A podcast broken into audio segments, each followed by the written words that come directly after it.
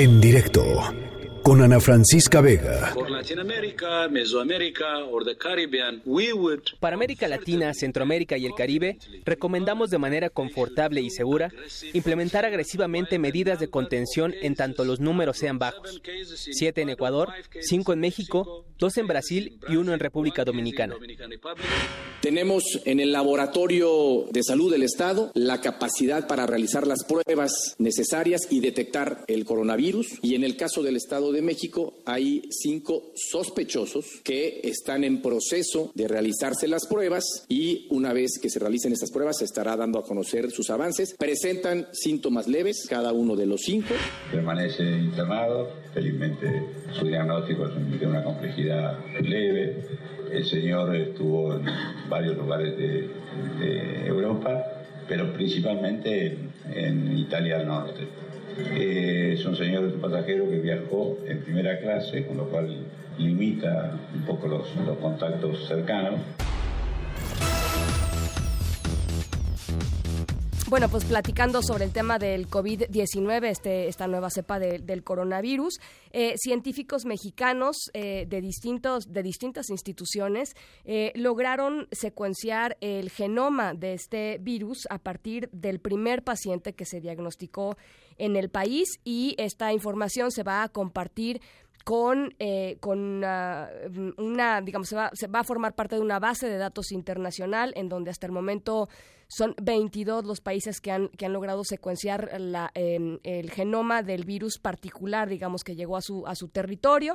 Y para platicar sobre esto, eh, está con nosotros en la línea de en directo y yo le agradezco mucho al doctor Carlos Federico Arias, eh, investigador del Instituto de Biotecnología de la UNAM, que participó justamente en este proceso. Doctor, ¿cómo está? Buenas tardes. ¿Qué tal? Muy buenas tardes. Muy bien, muchas gracias. Eh, platícanos, eh, platícanos un poquito, doctor, de qué, cómo se conforma esta base de datos y para qué sirve eh, esta, esta composición de, bases de datos nacionales. Sí, este, esta es una base de datos que se generó, de hecho, en el 2009 con la epidemia, eh, pandemia de influenza de la H1N1, eh, con el objetivo de facilitar la, el, compartir información que se genera de manera rutinaria, digamos, en los en los laboratorios sobre todo eh, acerca del, de las secuencias de los de los virus, de los genomas de los virus, en ese momento del, del, virus de la influenza, que era muy importante tener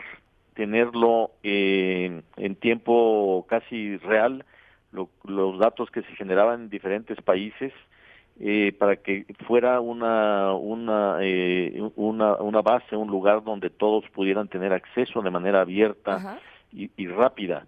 Eh, entonces, este tipo de, de, bases eh, facilita el intercambio de información y también el avance eh, científico acerca de diferentes aspectos relacionados con, con el virus.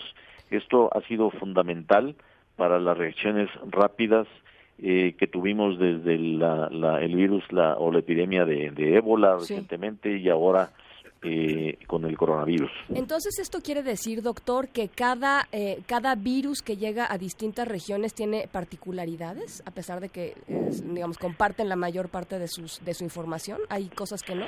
Sí, e, e, exactamente, pero son cambios pequeños. Digamos, eh, yo hacía una, una analogía.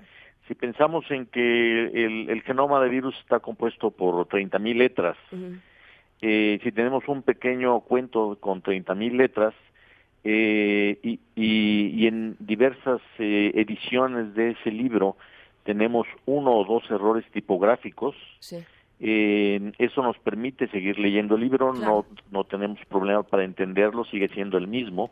En este caso, de las 30.000 letras que componen el genoma del virus, eh, lo que tenemos son ocho o nueve cambios, eh, eh, solamente ocho o nueve errores tipográficos. Entonces son cambios relativamente menores que hasta ahora no han o no hay evidencia de que hayan tenido ninguna influencia en términos de, de agresividad, de transmisibilidad, de resistencia al medio ambiente, etcétera. Eh, esto esto tiene que ver también, digamos, la, la, secuenciación del genoma de los virus tiene que ver con el eventual desarrollo de tratamiento, supongo, y de vacunas, eventualmente, ¿no? Bueno, la, la importancia de tenerlo, eh, los los primeros eh, genomas, digamos, es que permite eh, desarrollar o permitió desarrollar métodos diagnósticos, porque los métodos diagnósticos que se utilizan en este momento en todo el mundo son métodos que lo que detectan justamente son las secuencias específicas del virus. Entonces, sin tener esa, esa información no se podrían eh, eh, detectar específicamente a estos patógenos. También eh, se conoce que algunas regiones de este material genético eh, producen eh, antígenos que son importantes para hacer vacunas. Entonces, contando con esas secuencias se pueden eh, eh se pueden hacer o, generar, digamos, enfoques para desarrollar candidatos de vacunas. Y también nos permite, después dando teniendo un seguimiento de las cepas virales que circulan en un país y en el mundo en general y en cada país en particular, eh, podemos monitorear si el virus sufre cambios que pudieran eh, hacerlo resistente a antivirales que no existen todavía, pero que van a existir seguramente dentro de poco tiempo. Eh, y poder ver cómo eh, se, se, disemina el, el virus en la, en, el, en la superficie eh, general del globo y así como en los diferentes eh, países, si éste se adapta a ciertos tipos de poblaciones, si hay cambios que sucedan, estos errores tipográficos que, que sucedan con mayor frecuencia y se eh, ocurran en cierto tipo de poblaciones, medio ambiente, etcétera. Eh, y cuando usted dice en el eh, cuando usted dice que cuando cuando haya ya tratamientos digamos estándar para atacar este este COVID-19, ¿cuánto tiempo como en cuánto tiempo va a suceder eso, doctor? bueno, en la actualidad hay cerca de 100 em, eh, ensayos eh, eh, clínicos que están evaluando diversos eh, candidatos de antivirales. Desde muchos compuestos, digamos, que se han utilizado para, para virus anteriores, fármacos que han funcionado para virus anteriores y que están probando a ver si funcionan para esto, o también remedios más tradicionales chinos. Todo eso se está haciendo la gran mayoría parte la gran mayoría es de estos estudios en China porque allá es donde tienen la mayor parte de, los de los enfermos y pueden evaluar si funcionan o no. Entonces eh, varios de estos eh, de estos ensayos se van a, a, conocer eh, muy probablemente en un mes y dependiendo de eso pues se podrá decidir si si son efectivos para para eh, pues evitar disminuir la mortalidad o cuando menos el tiempo de enfermedad, etcétera.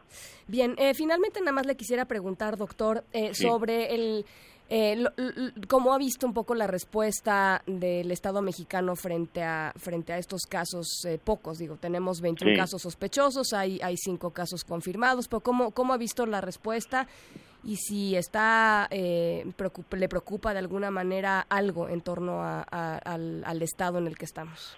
Sí, no, yo yo pienso que el gobierno ha reaccionado de manera eh, correcta. Eh, los tres pasos a seguir en una epidemia que son los los importantes. Uno es tener métodos diagnósticos para identificar a los enfermos. Dos es el aislar a esos enfermos. Y tres es dar seguimiento a los contactos que estuvieron eh, cercanos a los a los enfermos para poder eh, delimitar digamos eh, todas las personas que pudieran estar infectadas y así evitar que se siga diseminando en la comunidad. Esto se está haciendo de manera bastante rápida correcta como lo están haciendo en todo el mundo y, y qué es lo que hay que hacer en este momento. Entonces yo creo que las cosas por ahora y a diferencia de como sucedieron en 2009 con la con la pandemia de influenza en que lo tuvimos eh, pues surgió aquí en Estados Unidos Canadá se nos vinieron las cosas encima sin tener tiempo de planear.